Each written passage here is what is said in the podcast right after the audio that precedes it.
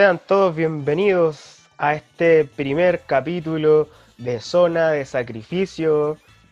Esos aplausos, por favor. ¡Uh! ¡Uh! estamos ya en, esta, en este primer episodio. Así es. Lo hemos logrado. Lo hemos logrado. Me presento. Mi nombre, bueno, para todos ustedes, soy Lucas Soler. Soy estudiante de periodismo.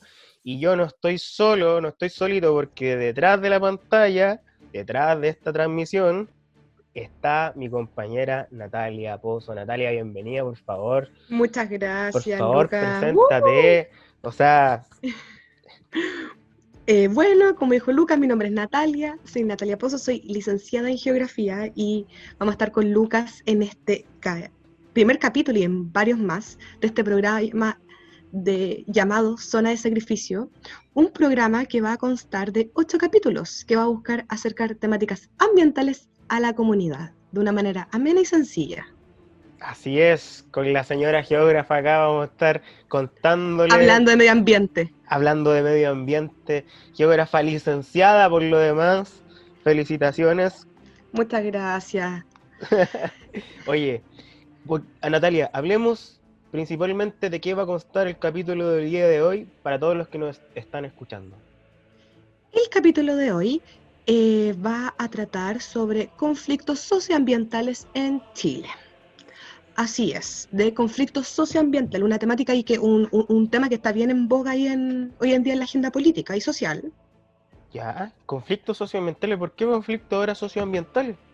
O sea, yo tenía entendido que, que el, concepto era conflicto ambiental. Porque los conceptos avanzan, pues, Luca. Las cosas no se quedan estáticas.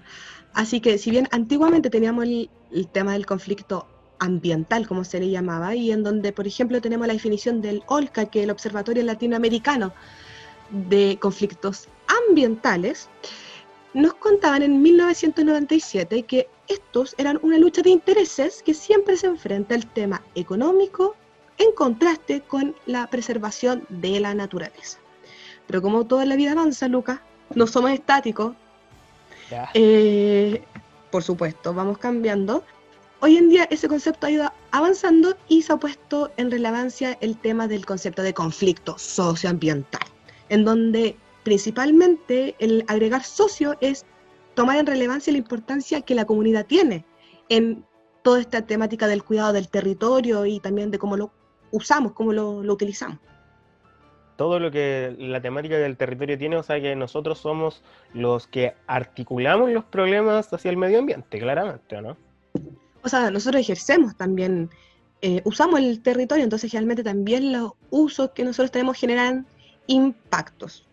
Y yo creo que es importante también darnos cuenta lo, lo que podemos hacer, cómo nos defendemos, cómo lo cuidamos, cómo lo utilizamos y cómo también lo respetamos. Así es. En este capítulo, este primer capítulo de Zona Sacrificio, vamos a estar hablando de los conflictos socioambientales entonces, y para en el fondo contextualizar a nivel nacional, queremos entregarle datos respecto al Instituto Nacional de Derechos Humanos, porque hemos desglosado un mapa de todas las regiones de Chile con un conflicto socioambiental. Así es. Y para empezar a hablar de este tema, queremos comentarles cuántos conflictos socioambientales hay en Chile. ¿Cuántos conflictos tenemos, Natalia?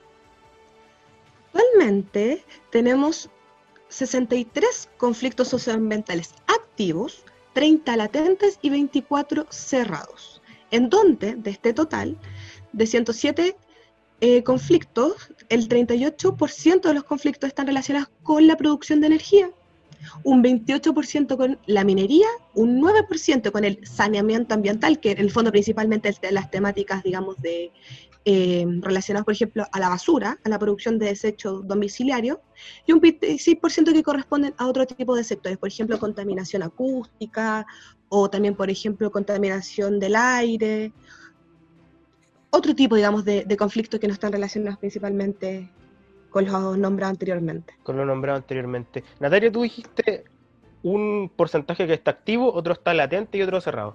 Queremos explicarle a la gente que está en la casa qué significa que esté activo, latente y cerrado. para que lo entiendan en el lenguaje obviamente más sencillo. O cómo se usa, claramente. ¿Cómo se usa? Bueno, obvio. Bueno, según el Instituto Nacional de Derechos Humanos, que ellos, digamos, no estamos basando en el mapa de conflictos que ellos tienen, que de hecho lo pueden revisar en la red como mapa eh, de conflictos socioambientales, ahí está disponible, de hecho está, está digamos, bien explicativo, es bien bonito, es un, programa, perdón, una página que te muestra bien de qué se tratan los conflictos, tiene reseña, tiene un, montón de información ahí. Un conflicto activo, según, esta, según el instituto, se considera se considera a que haya tenido un registro de por lo menos una aparición en prensa durante el último año. Por ejemplo, o sea, decir principalmente es según la presencia que tienen en la prensa. Ahí es donde hacen ellos la diferenciación. Un conflicto que está latente, según este, este mismo instituto, se considera que no, o sea, que existe, digamos, está, pero que no ha tenido una aparición durante el último año en la prensa. Y un conflicto ya se considera que está cerrado es cuando ya hay una resolución institucional, un acuerdo entre las partes, digamos, y que se da por cerrado el conflicto socialmente, se da como por solucionado. Ya. Entonces, ahí vemos, vamos viendo que en realidad la, diferencia principalmente lo hacen por la temática de la presión en la prensa. Así es. Vamos a seguir ahondando respecto a estos conflictos latentes, cerrados, activos, y vamos a empezar por la primera región. Vamos de lleno a la primera región, Natalia. ¿Cuál es la primera sí. Vamos a tratar la primera región, que es la región de Arica y Parinacota, la cual tiene seis conflictos dentro de su territorio. Y bueno, en esta oportunidad vamos a destacar principalmente la, desafectación del Parque Nacional Lauca, el cual se encuentra en la comuna de General Lagos. Y esta desafección se hizo principalmente para la explotación de recursos mineros. Ya, este es un conflicto, dice que está latente. O sea que obviamente ha tenido un poco de aparición por la prensa, si lo explico bien, por lo que dijo Natalia. El Parque Nacional Lauca, entender que en esta región es una reserva natural que fue creada en los años 80 para preservar la biodiversidad de la zona. La gran cantidad de vegetación, altiplánica por lo demás, y la presencia de pumas, vicuñas, llamas, guanaco, ñandúes y flamencos chilenos hicieron que la UNESCO, organismo internacional, decretara la zona como reserva de la biosfera en el año 81. ¿Ya? Entonces, en este sentido, ¿cuál es la problemática que tenemos acá? Eh, hay una desafección dentro de este parque por la explotación de recursos mineros. ¿Qué entendemos por desafección, Natalia?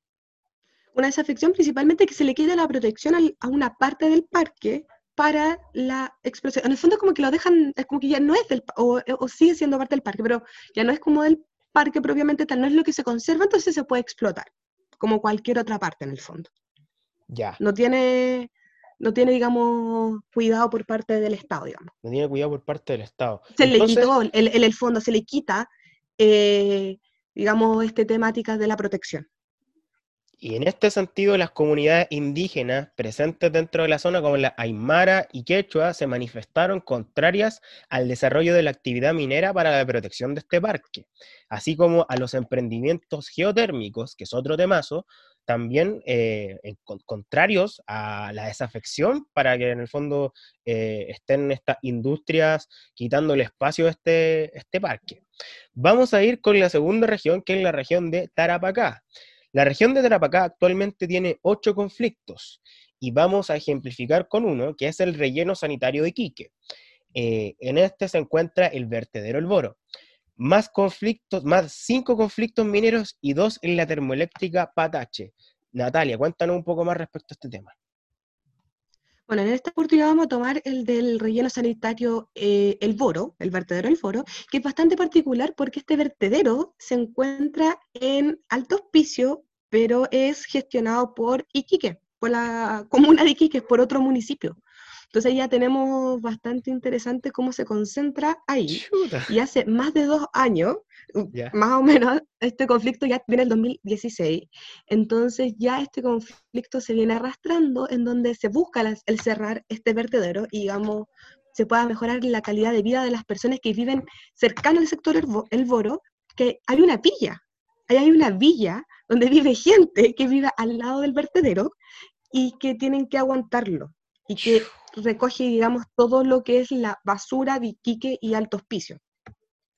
Eh, se supone que este vertedero ya debería estar cerrado, pero hasta el momento no se ha cerrado y, no hay ninguna disposición, digamos, de que se va a hacer, no hay ninguna solución de dónde van a ir esos desechos. Entonces, hay un compromiso de por medio principalmente para cerrar el vertedero, eh, que de hecho está sostenida por el Ministerio del Medio Ambiente, pero que hasta el momento aún sigue ahí y no, no hay un, un, pronto, un pronto digamos, una, un tiempo pronto para que lo cierren, para que se clausure.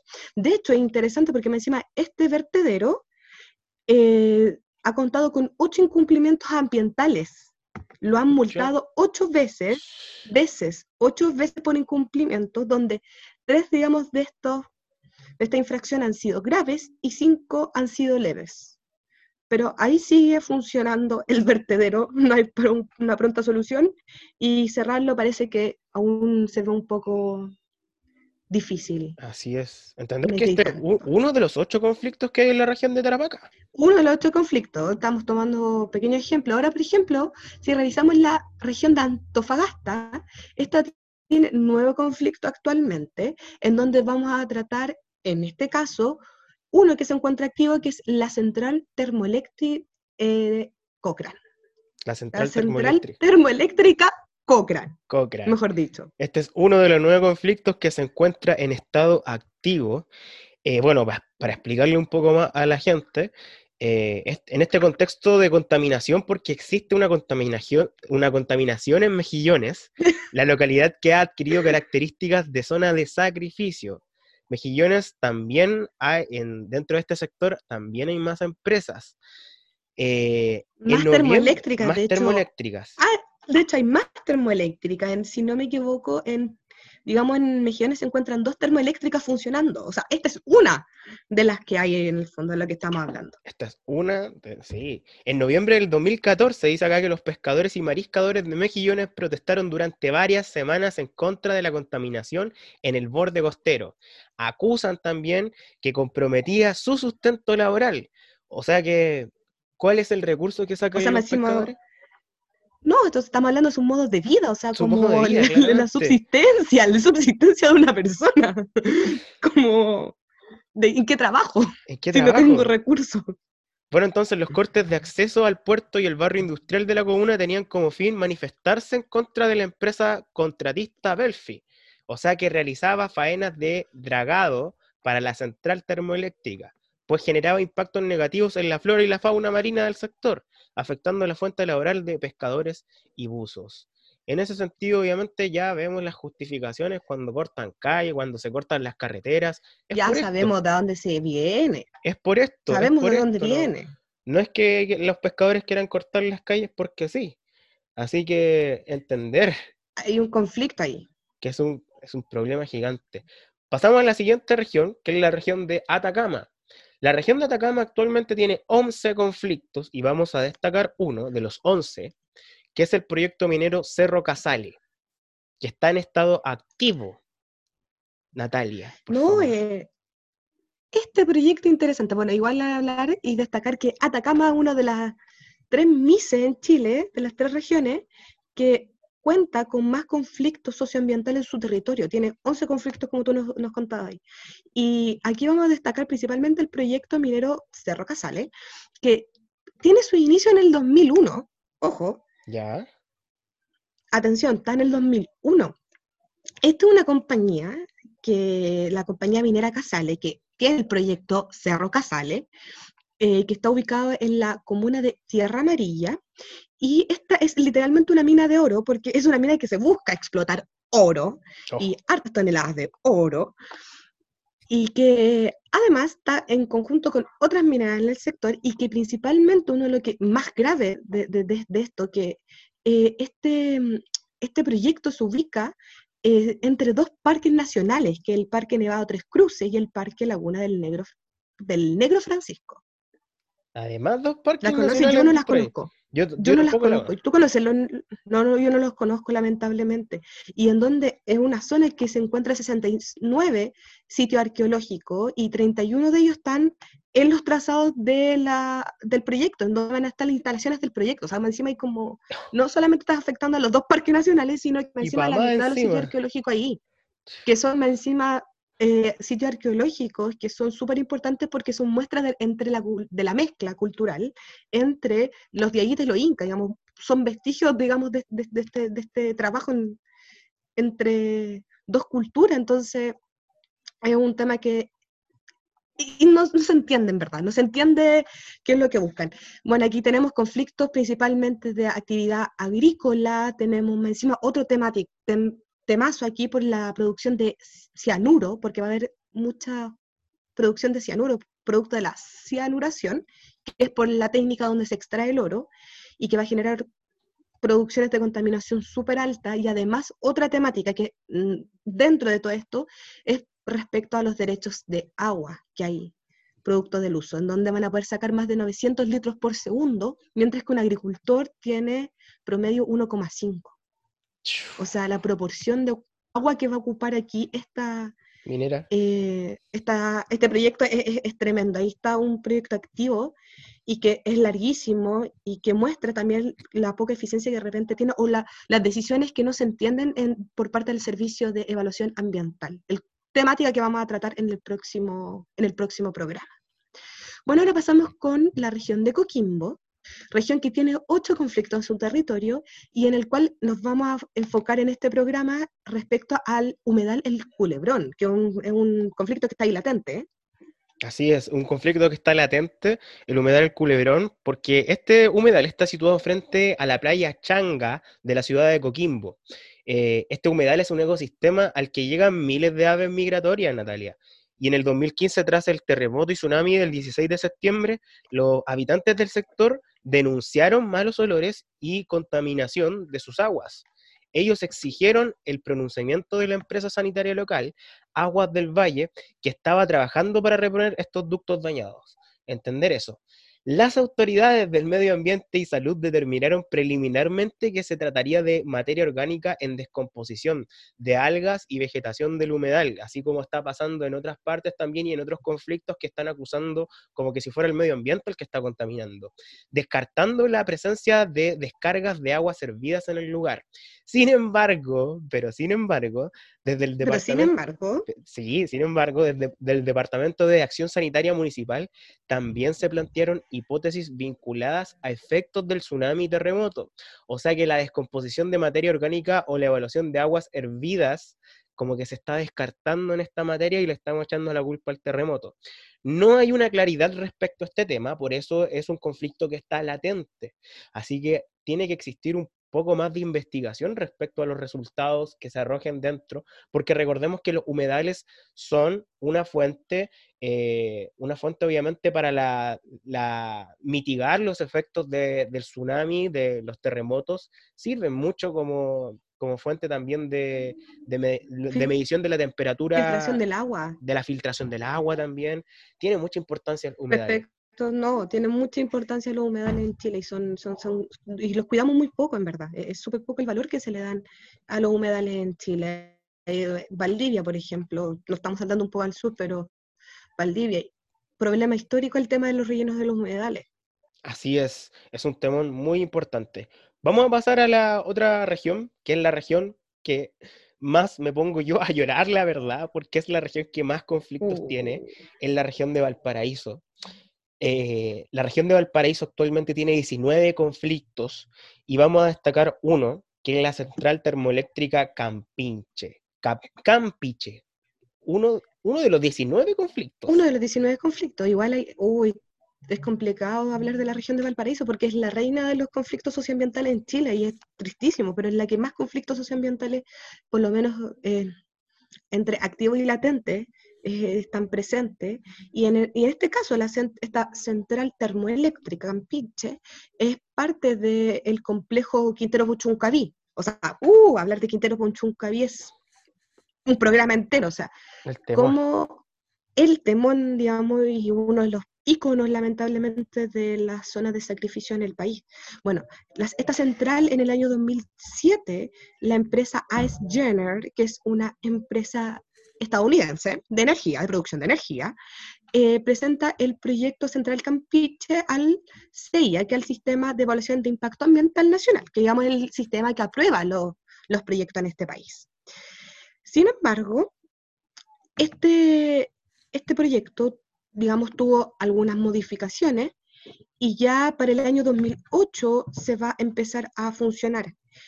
Este, este proyecto cuenta y costó, digamos, su construcción y operación ¿Ya? 500 millones de dólares Mm. para generar 270 megawatts. Y eso no es todo, Ya. porque más allá de esto, el, el tema principalmente con esta termoeléctrica es que se emplaza en una zona que es saturada desde el año 1993. De hecho, Quintero y Puchuncaví es una zona que se considera saturada por, digamos, por la producción de azufre y de particular eh, de material particulado número 10 desde el año 93 y en el ya siendo casi cuánto 14 años después igual se siguen instalando en una zona ya saturada por termoeléctrica otra termoeléctrica o sea una sobrecarga sobre temática ambiental para la producción de energía eh, ¿qué, qué se puede decir en verdad? No, No, no sé cómo, no sé cómo cerrarlo, de verdad no sé cómo cerrar esto porque en verdad me parece como ilógico, pero es que no se entiende. Es que da rabia porque los estudios no se también que se hacen, no se entienden. Los estudios que se hicieron ahí dentro de esa zona son de empresas privadas. Es lo más chistoso. Las empresas privadas que las mismas empresas contrataron. Como tú decías, es un temón hablar de eso. Es un temón, de verdad. Un temón, un temón, y no, y todo el tema de los tratados entre los gobiernos, o sea, aquí hay un tema mucho más grande, de repente que uno, uno, no piensa- uno, uno cree que llegar a instalar la, la- la central, pero no, o sea, si uno empieza a escalar se da cuenta que en verdad hay cosas que a veces salen de las manos de uno. Ah, Pero tremendo Valparaíso, tremendo Valparaíso, podríamos hablar todo, todo el tema de, de- de este lugar. Pero pasemos a el corazón del país, ¡eh! No, la región metropolitana, pasamos a la región metropolitana, que actualmente tiene siete conflictos en su territorio y en donde vamos a destacar otro bien polémico, bien, bien polémico, que es la central hidroeléctrica Alto Maipo. Así es, porque la central hidroeléctrica Alto Maipo es un conflicto socioambiental que está actualmente activo. Eh, no es el corazón del país. No, no, no, no es el corazón del país. Santiago no es Chile, de hay que Santiago no decirlo, Chile. Santiago no es Chile. Santiago no es Chile. Pero para mí este proyecto es grave, gravísimo. ¿Por qué? Vamos a explicarle a las Vamos personas. desmenuzando. Este conflicto comprende la construcción de dos centrales, Las Lajas y Alfalfal 2. Esta última, la Alfalfal, aprovechará las aguas provenientes de la zona alta del río Volcán y del río Yeso, mientras que la central Las Lajas hará uso de las aguas provenientes de las descargas centrales de Alfalfal 1 y Alfalfal 2, más los aportes del río Colorado y las subcuencas del estero Aucayes. Así que si ustedes quieren investigar y mapear un poco estos ríos y estos sectores, pueden meterse a Google Maps. Desde que el proyecto fue presentado al CIA, diversas organizaciones del Cajón del Maipo han manifestado su oposición. O sea, la organización que lidera el está movimiento. nuestro amigo, ahí donde está nuestro querido amigo Pan- Pangal. ¿Verdad? po? Pangal. ícono, ícono de la lucha de contra Alto Maipo, nuestro querido amigo Pangal, que reformó a nuestra amiga Raquelita y Así, que la llevó por el camino del ambientalismo. A mí me parece extraordinario. interesantísimo. No, Extraordinario. la, si la yo- queremos, la respetamos, yo la respeto sequísima, así que la respetamos, pero... Esto es maravilloso. Y bueno, dentro de la organización que está Pangal, la coordinadora no Alto, no Alto Maipo, la que ha entregado las siguientes razones para su oposición, eh, ellos dicen claramente que la vulneración de las reservas de agua potable, que abastece el 80% del agua potable de la región metropolitana, va a afectar completamente este proyecto a la disposición de agua potable. O sea que la afectación de la disponibilidad del beber. agua Agua para beber, así como agua para beber, agua que, Agua donde para nos vivir, bañamos, agua para para, para vivir. vivir, para ir al baño, para ir al el baño. Es todo un tema el tema del agua que lo vamos a tratar en otro capítulo, como decía la Nati. Temazo. Y bueno, eso, eso es lo que está tratando este conflicto, que es sumamente grave, que para generar electricidad vamos a tener que, eh, es, o electricidad o el recurso primordial que es el agua. Vamos a pasar a la otra región, porque Santiago no es Chile, y hay más regiones. Nos quedan varias regiones. nos quedan varias regiones, es la región Libertador Bernardo O'Higgins, que actualmente hay dos conflictos, y uno de ellos es la planta de cerdos Maxagro, que está en estado latente, Natalia.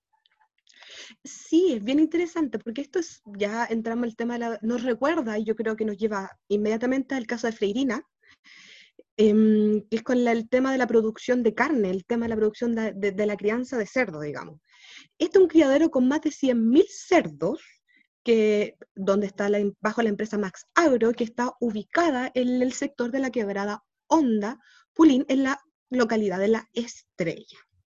¿Ya? Este es un proyecto que ha generado varios revuelos, principalmente producción, producto de la producción de la crianza de estos animales, en donde hay problemas de malos olores, temas de descarga de desecho, em, o sea, igual un matadero, entonces genera una producción de olor bastante, bastante complejo y que además también ha tenido repercusiones en el lago Rapel, producto de la, producto de la, de la, de la descarga de desechos. Y el lago Rapel se está secando. que es un lago que prácticamente no existe, como la laguna Culeo, que es otro tema de la, digamos, de aquí, de, eh, la región metropolitana y la, la región de O'Higgins. Temazo.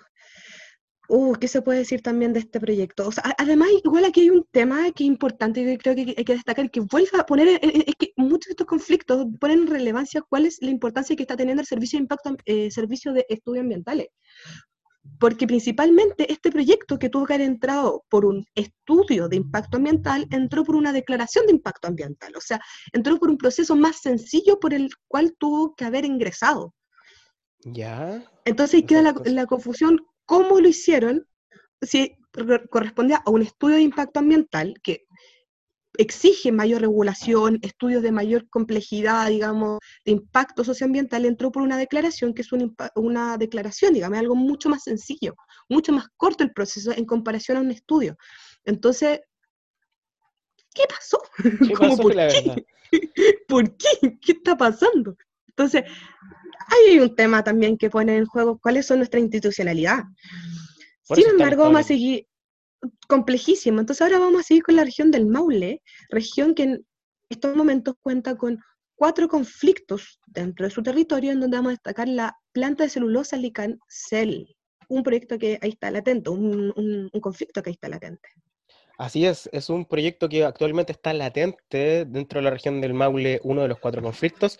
La planta Alicantel produce 145 toneladas de celulosa al año de pino y eucaliptus. Recordemos todo lo que está pasando en el sur con el pino y eucaliptus, con la desaforestación de lo que es la flora y fauna nativa. O sea, la eliminación de flora y fauna nativa para el cultivo, porque esto es cultivo, esto es una plantación, un cultivo, no un bosque, esas son cultivos de pino y eucaliptus para, la, em, para el sector forestal. Para el sector forestal. Bueno, esta planta celulosa eh, genera residuos más que tóxicos porque se genera durante el proceso de blanqueo que utiliza una mezcla de cloro y dióxido de cloro. Si bien la planta está obligada por ley a desarrollar un tratamiento por decantación del material tóxico, la experiencia de la planta de San José de la Mariquina, más al sur, en el río Cruces, también bajo la propiedad de Celco. Esta es una más encima. Más encima. Esta, esta planta está también dentro de Celco. Eh, dio cuenta que la existencia de emisiones clandestinos que afectaron al humedal y provocaron la muerte y, emigración de los cisnes de cuello negro dentro de San José de la Mariquina y dentro de Valdivia, del sector de Valdivia. Entonces, eh, el 3 de diciembre del 99, cáchate, desde el 99 centenares de veces muertos aparecieron, aparecieron en la desembocadura del río Mataquito. Y después que comenzaran a operar la celulosa ligantel. Algo raro ahí pasó. Tiempo después, tiempo después. O sea. o sea, tiempo después, empezó a funcionar la planta, se murieron los peces. Mm, algo pasó. ¿Qué pasó? Algo pasó. ¿Qué pasó? bueno, es un conflicto y como también es un tema que hay que ahondar un poco más y que las autoridades se tienen que poner las pilas. Todo el tema de las descargas. Es así. Es así. Vamos a pasar a la siguiente región, que es la región del Ñuble, que es la región que actualmente se creó. Nueva región. La nueva región, que está en la de Chillán. Sí, que ahí es, no, pues la capital es Chillán. La capital es Chillán, ah, ya. Geografía. la, la geógrafa ahora va a explicarnos un poquito bueno. El Ñuble. No pasó, esto no pasó. Su capital es Chillán, Conocidísimo, Chillán. el Ñuble actualmente tiene tres conflictos y uno de los que vamos a destacar es la planta de celulosa. Otra planta de celulosa es la nueva aldea, Natalia. Uh, este conflicto se viene arrastrando también del año 1999, en donde ingresa el primer estudio de impacto ambiental de este proyecto del complejo forestal industrial Itata, propiedad de Celulosa Arauco y Constitución. Uh, este conflicto eh, principalmente eh, entró y, digamos, e, está por el tema del impacto que tiene sobre también la cuenca del río Itata, lo que acabamos de escuchar. Que sin embargo, eh, se aprobó. Se aprobó a pesar de, la evaluación de impacto ambiental y el impacto que iba a tener sobre la cuenca del río Itata, que de hecho por ahí nos, nos soplaron en una región que acabamos de pasar, que también tuvo, tuvo impacto sobre, digamos, la flora y principalmente sobre la fauna marina del sector producto de la desembocadura.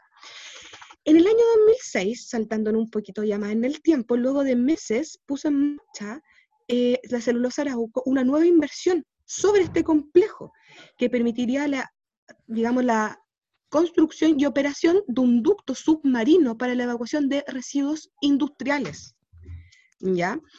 En el año 2010, la comuna de Coelemu y bajo su organización, en eh, conjunto con la organización Salvemos Cura, criticaron esta empresa producto de los daños ambientales y tampoco las, las pocas respuestas que estaban generando producto de estos daños. Ya en el 2014, mira, uh, con esta cronología, 2014, los reclamos siguen aumentando, pero de comunidades cercanas como Quillón y Ranquil, producto de las, más los olores que está produciendo más encima de la instalación. O sea, ya no solo está afectando el río, el mar, sino que más encima está afectando a la gente. Y, ¿qué te puedo decir? Ya en el 2015, producto de esta acusación, se hizo un estudio a la empresa, producto de la multitud de denuncias, y en donde, ¿sabes lo que se encontró? ¿Qué se encontró? Porque se encontró, se encontró primero una deficiencia de los sistemas de control y contingencia, sobre todo especialmente los sensores de presión y de caudal, producto producto a fallas en el sistema de conducción y de descarga de, digamos, todo esto. La producción de dióxido de carbono y de cloro. Uf. No, tremendo. te, leo la, te, leo la, lista completa, porque no. puedo leer la lista completa de todas las fallas que tenían. No, por favor, porque... no, por favor, se nos va a ir el programa es demasiado hablando de eso. Pero esto nos muestra, o sea, realmente aquí nuevamente esta celulosa, celulosa arauco, a través, digamos, de la celulosa de la plantación Itata, eh, está produciendo graves conflictos en la región de Ñuble. No, pero es terrible. Nati, ¿te tinca si nos vamos a una pausa comercial? Vamos a una pausa comercial. ¿Qué, comercial? No, no, musical. Yo no quiero acá. Sí, veamos con qué nos deja DJ Willy. DJ Willy, cuéntenos, ¿con qué temazo nos va a dejar? Ah, ya, ya, ya, ya. Vamos a irnos entonces con Rico Rico de la Moral Distraída, esto es lo nuevo que sacaron hace unas semanitas con Denis Rosenthal y los Recién salido del horno. Y después... Salido del horno. Recién salido del horno. Y después... Ah, ya. Con Anarquía Tropical. Anarquía Tropical nos vamos con el tema Zona de Sacrificio. Estás escuchando Zona de Sacrificio. Aquí.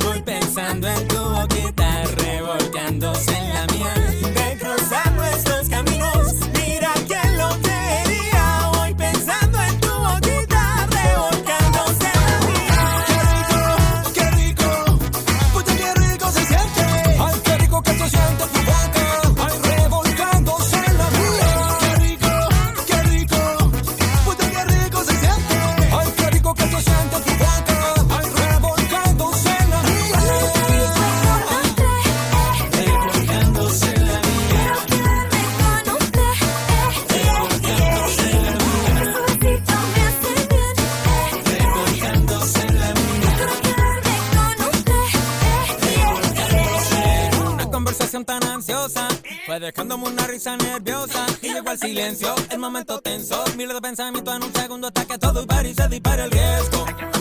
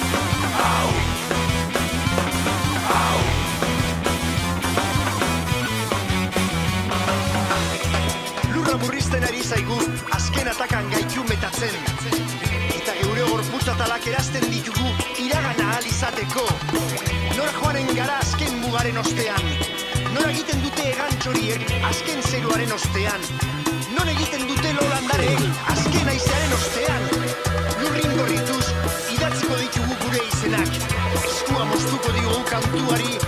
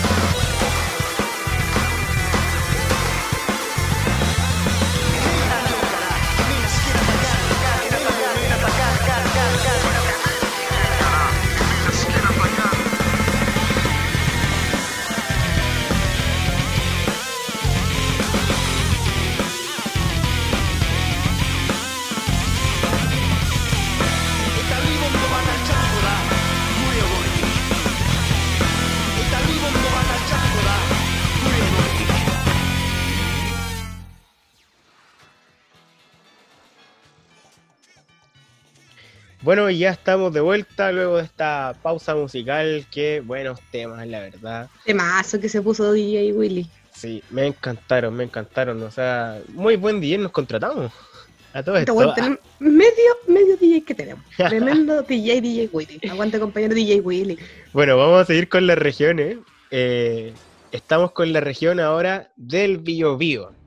Porque Bio, bio. Bio Bio, como el nombre de la radio por ahí, una radio por ahí, Una radio por ahí, de un consorcio por ahí. de un consorcio por ahí. Bio Bio, la región del Bio Bio tiene siete conflictos actualmente y uno de los conflictos que vamos a destacar es de la central termoeléctrica Bocamina 2, que está actualmente en un estado activo, Natalia. ¡Uh! Central Termoeléctrica Bocamina. Bueno, este proyecto corresponde a la construcción de una segunda unidad de generación eléctrico para 350 megawatts, que está instalada en la comuna de Coronel. ¿ya? Esta central termoeléctrica se encuentra a las orillas del mar ya y, eh, donde está en pleno circuito de pescadores artesanales. ¿ya? Bocamina eh, consiguió su calificación ambiental mediante el estudio de impacto ambiental en el año 2007, Sin embargo, producto de estudios de ingeniería realizados ya en el año 2008, Endesa decidió optimizar el proyecto, ¿ya? O sea, como mejorarlo, echarle un- una manito de gato, ¿ya? Lo ideal era mejorar su funcionamiento, eh, sobre todo en temas ambientales y de seguridad, ¿ya? Sin modificar las características esenciales del proyecto. Esto ingresó a través, esta modificación que le hizo a este gran proyecto entró por una declaración de impacto ambiental, ya impacto, de, de- digamos, declaración que fue cuestionada por la CONFEPACH, que es la Confederación Nacional de Federaciones de Pescadores Artesanales de Chile, ya exigiendo que esto fuera rechazado. Ya durante el 2011, ya un par de años después, los vecinos de la planta eh, se manifestaron contra la termoeléctrica, producto de la contaminación ambiental, ruido y problemas de salud que estaban generando sobre el borde costero, ya principalmente sobre los recursos del borde costero. ¿Te suena conocido esto? Sí, No, la- es casi lo en mismo. otra región. En otra región. Por ahí, Por ahí. ya- parece, ya pasaron. sí, parece que ya las pasamos, ya es como que está, es un déjà vu esto. un pequeño de Yabú. Ya en el 2014, producto de eh, un recurso que presentaron organizaciones ambientales y pescadores, se argumentó, digamos, que se estaba eh, dañando el medio ambiente, que se estaba violando la garantía constitucional número 19, que es relativa al derecho a un medio ambiente libre de contaminación. ¿ya? Esto que produjo que se hiciera un estudio que, adivina lo que confirmó, ¿Qué confirmo? confirmó metales pesados en la sangre en niños de coronel. ¿Ya? 18 niños arrojaron presencia de arsénico, cadmio, mercurio y níquel en sus exámenes. Oye, no estamos hablando de Puchoncaví, estamos hablando de Coronel. Coronel, un poquito más al sur, ya. para que te des cuenta de lo que estamos, sí, tremendo. O sea, niños contaminados, envenenados con arsénico. En Coronel, una cosa poca, Patrones que se repiten. un pequeños patrones. Pequeños, pequeños.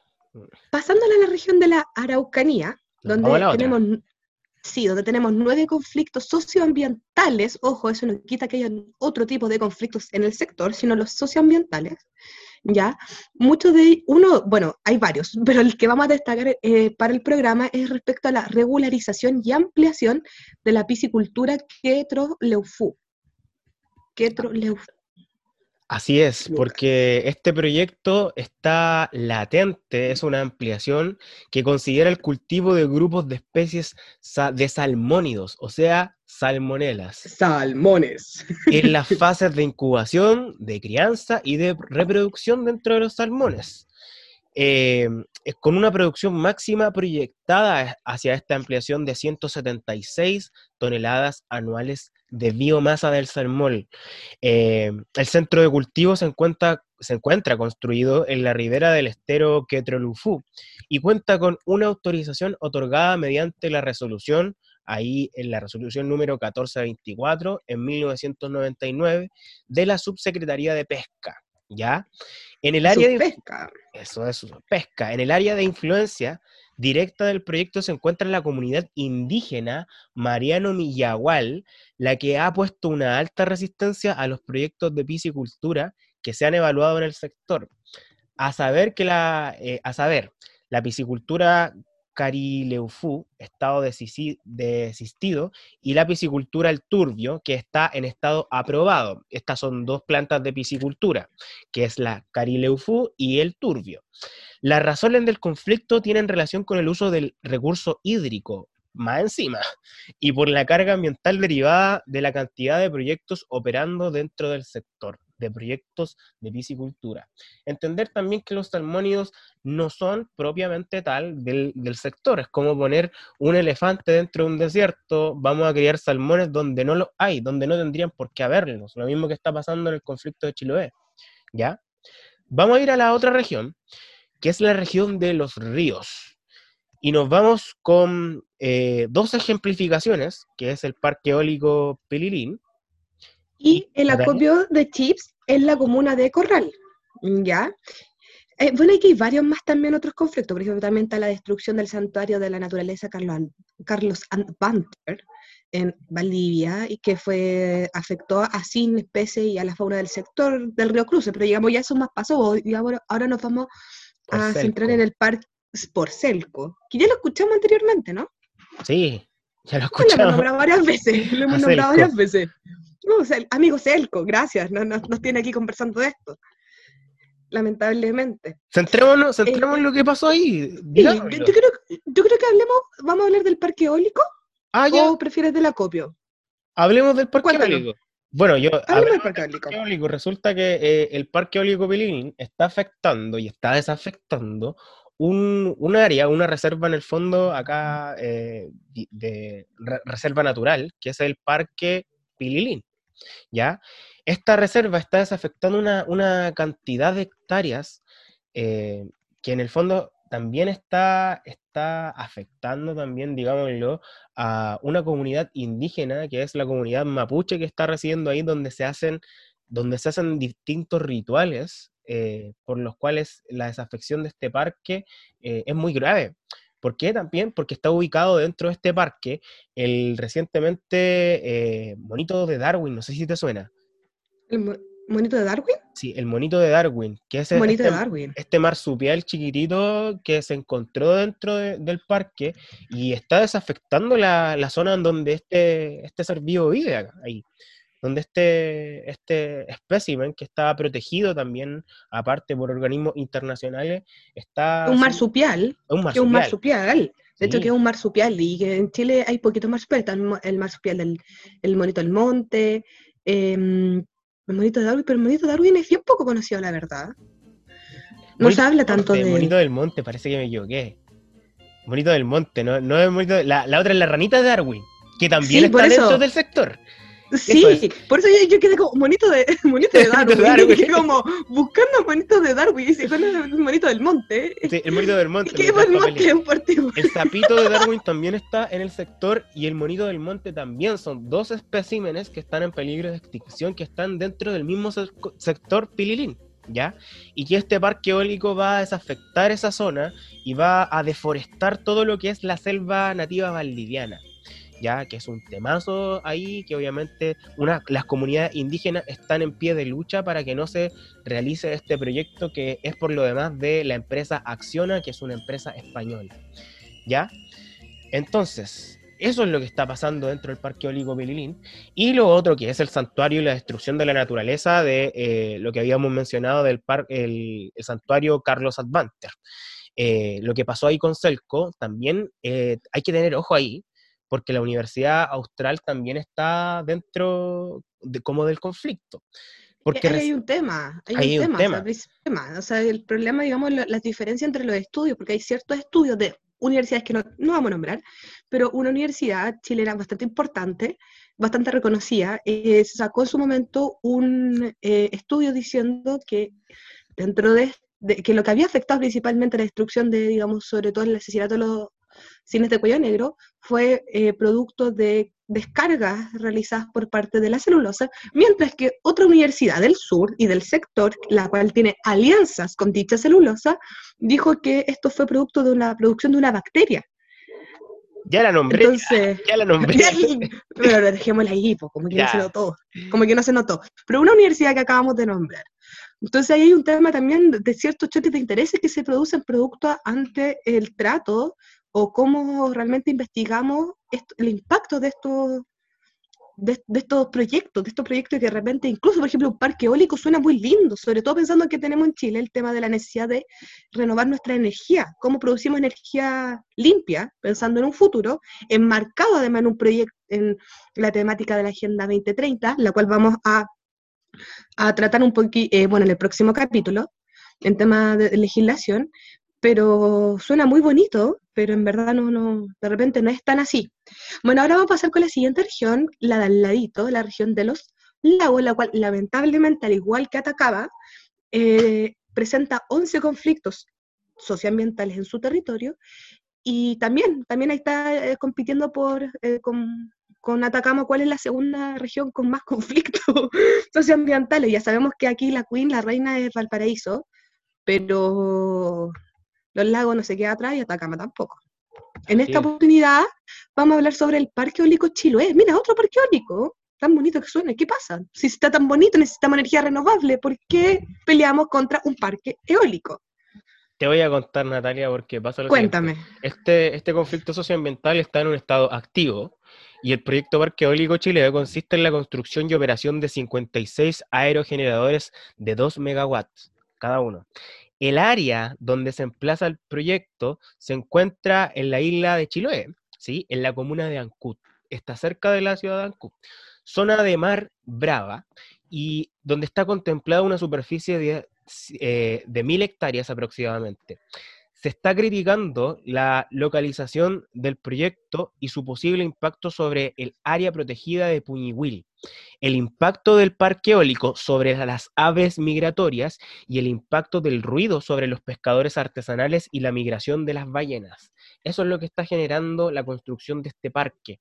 Todo lo que va a producir dentro del impacto de las aves migratorias pueden matar aves, obviamente, digamos. O sea, porque claro, son hélices. Son Son- hélices, son hélices, eh, va a generar ruido sobre los pescadores artesanales y eso va a espantar obviamente a lo que se está produciendo ahí de- debajo del A los recursos, digamos, del- recursos. del sector. y la migración de las ballenas que está, que está obviamente se produce en Chiloé en este, en este sector.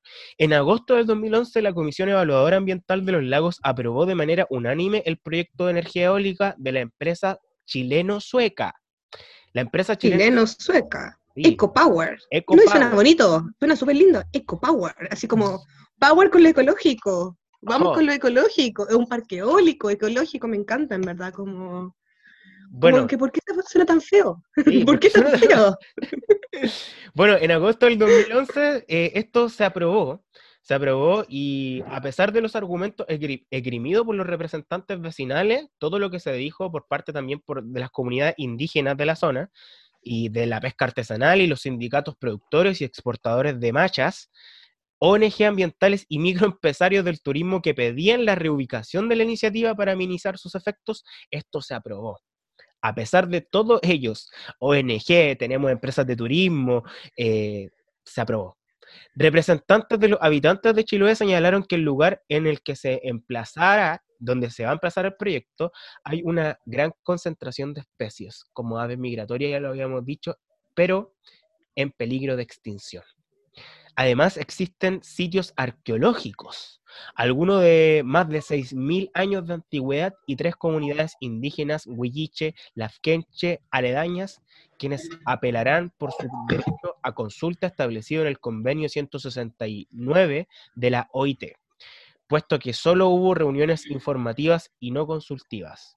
Entender esto es como, es lo mismo que el puente.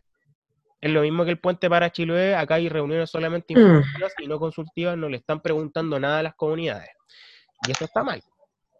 Eso, O, tam- o también lo que pasa muchas veces, y que igual importante, es que claro, a veces se hacen estas reuniones consultivas, pero se avisan, no sé, el día anterior, es como, es como que yo ahora te avise, oye, mañana tenemos una reunión consultiva, y tú así, pero oye, tengo cosas que hacer, o no te enteráis, o llegáis tarde, o... Pero claro, se hicieron, y la gente no fue, en el fondo, se produce esa paradoja. sí. Pero, ¿cómo se puede ir a algo que no se sabe que se va a ir? O que no sabemos si se está pasando. O sea, como no puedo ir a algo que no sé qué está pasando. Si está pasando.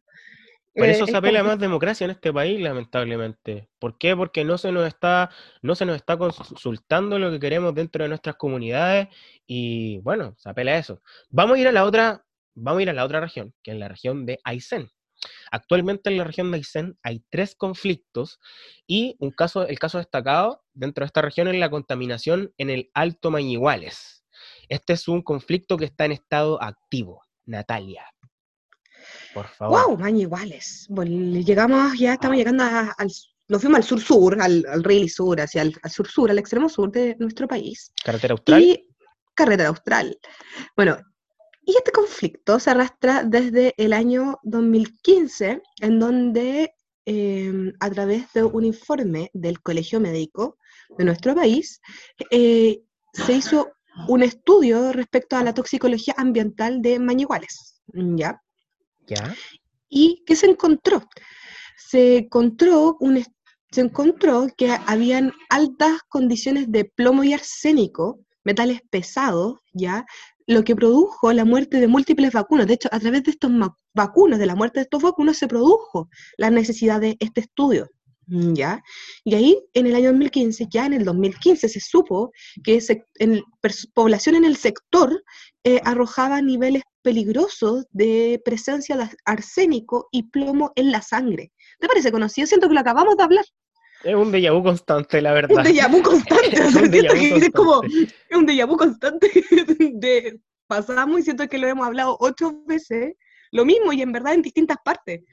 Hemos hablado quizás cuántas veces, pero parece casi, casi broma la situación. ¿Ya?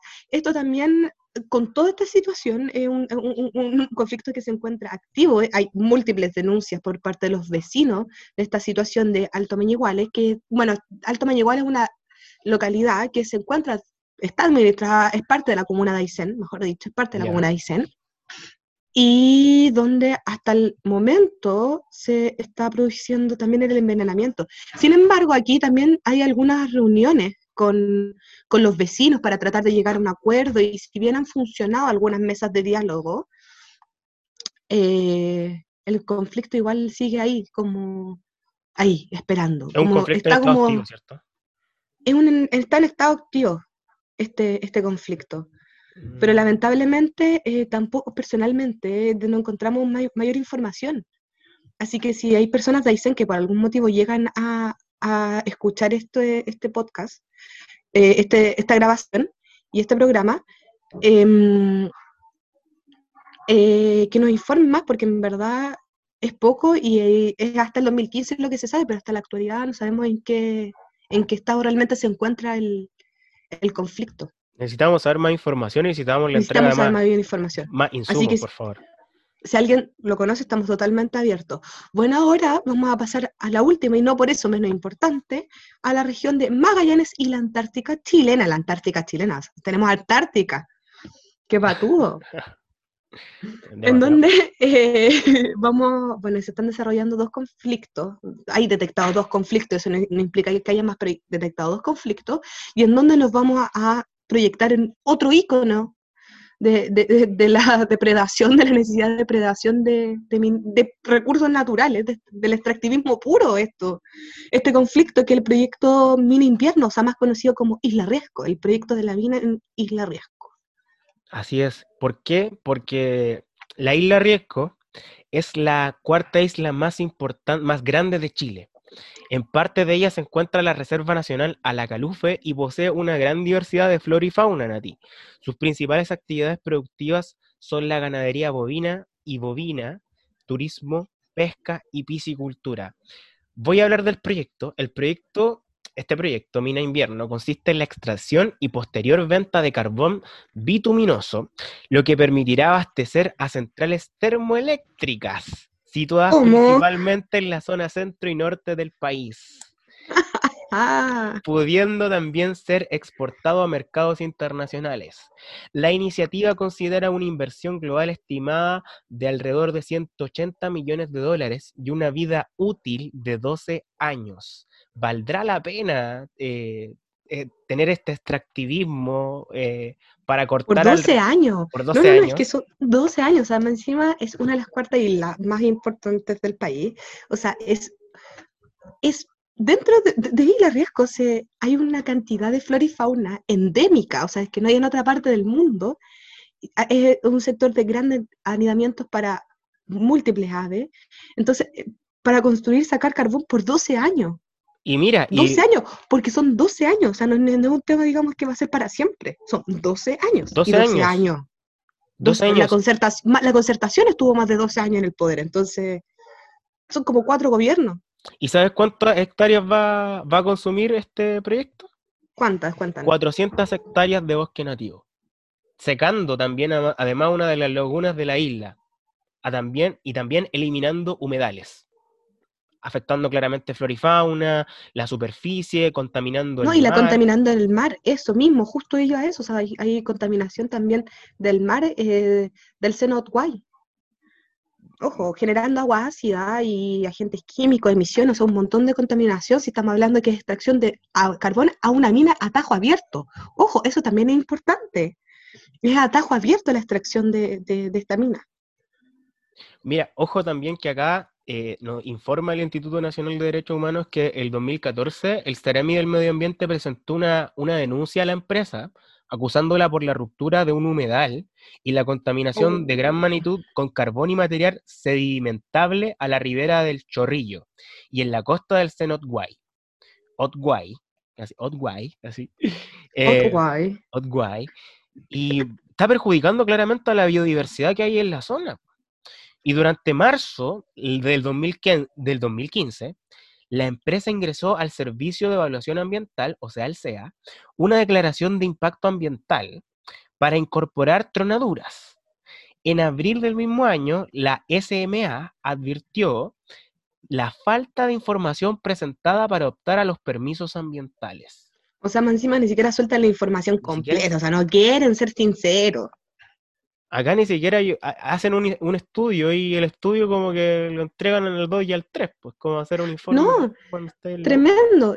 Y, es- y eso, por ejemplo, y eso también im- implica, o sea, acabamos de terminar una revisión de todo el país y ahí, por ejemplo, también podemos ver lo, lo- lo importante que es que el servicio de evaluación ambiental y el sistema de evaluación ambiental eh, funcionen, porque al fin y al cabo son quienes autorizan eh, qué proyectos se realizan o no. O sea, en el fondo ellos en el fondo están teniendo el poder sobre la decisión de los territorios y el bienestar de la gente sobre el derecho a un medio ambiente limpio, o sea, es tremendo.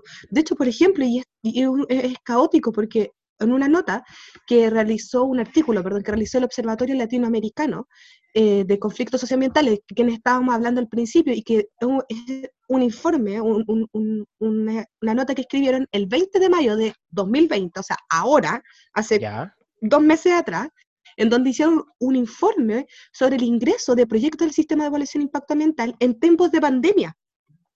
ya. ¿Cuánto habían ingresado? Y es increíble porque te das cuenta que, por ejemplo, a la misma fecha, en el- entre el primero de marzo y el 15 de mayo, digamos, en esos tres meses, comparándolo con los mismos periodos del año 2018 y 2019, ¿sabes cuánto se duplicaron, triplicaron los ingresos ¿Cuánto? de evaluaciones. Se triplicaron, por ejemplo, en el año 2019, a la misma fecha, se habían presentado 73 proyectos ingresados al sistema, eh, al sistema de evaluación de impacto ambiental, y para la misma fecha, entre el 15, perdón, el primero de marzo y el 15 de mayo, a la misma fecha se ingresaron 195 proyectos. O sea, en el 2019 se ingresaron 73 y este año 195. O sea, están aprovechando, 195. están aprovechando la pandemia aquí como para- Totalmente, para hacerlo más rápido. Y más encima, los que se presentaron como declaraciones de impacto ambiental el año 2019 fueron 70. Y para este mismo periodo, ahora se ingresaron 186. O sea, prácticamente, ¿cuánto? Un poco, un- más de la mitad. O sea, más del doble, más de la mitad, más del doble. Más del doble, poquito más del doble. Entonces, y muy poco, bueno, y en el caso de las evaluaciones de impacto ambiental se triplicaron. El 2019 se ingresaron tres proyectos y este año se ingresaron, en este mismo periodo se ingresaron nueve. O sea, se están aprovechando los tiempos de pandemia y porque claramente las restricciones están son mayores, digamos, por temas sobre todo de movilidad. De hecho, no hay que salir de la casa, no salir del domicilio si es que se puede, tratar de resguardar la cuarentena. Entonces, claramente van a haber más facilidades para la aprobación de estos proyectos, pensando sobre todo en el 2021. O sea que la autoridad ambiental solo está congelando el- los trámites de evaluación ambiental durante el estado de excepción. Eso es lo que No lo sabemos, es que se están ingresando posiblemente porque van a haber quizás más facilidades. No lo sabemos. No, pero es terrible lo Eh, que está eh, Eh, es increíble lo que se está presentando en este momento. Un 2,5 2,5 veces más de proyectos que el año anterior.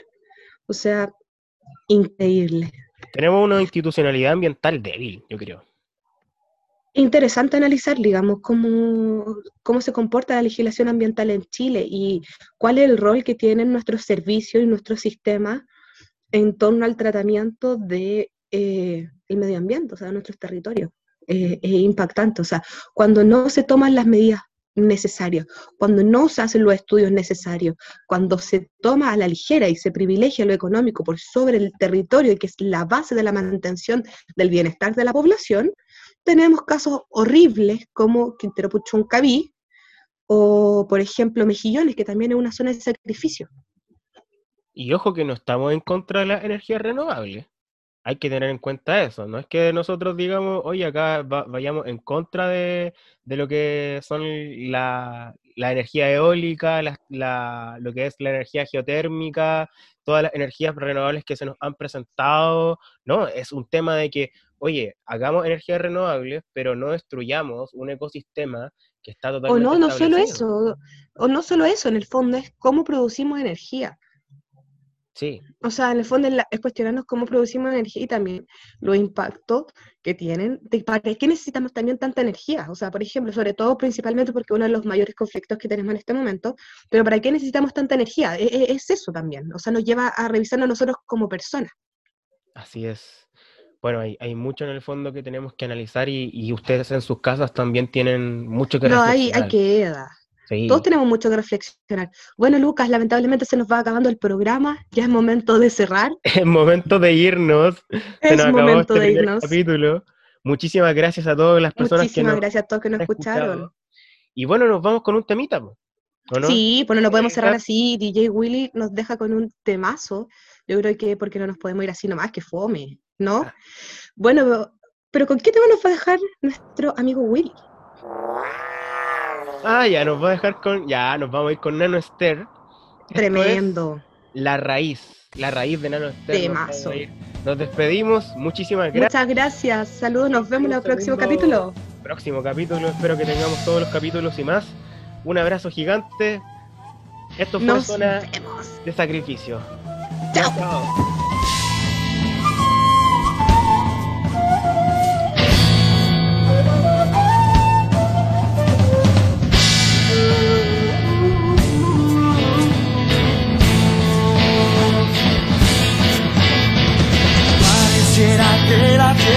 Nos va a acabar, que será cubierta por concreto y alquitrán.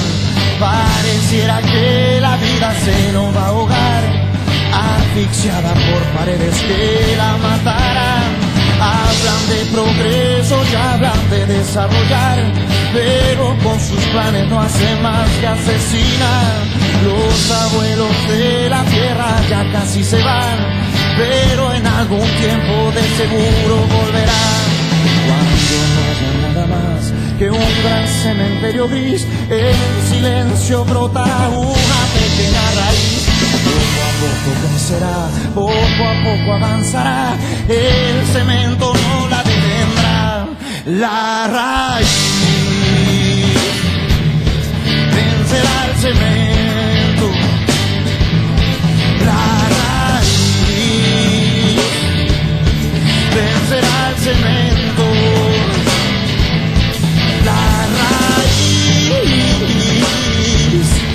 Vencerá el cemento.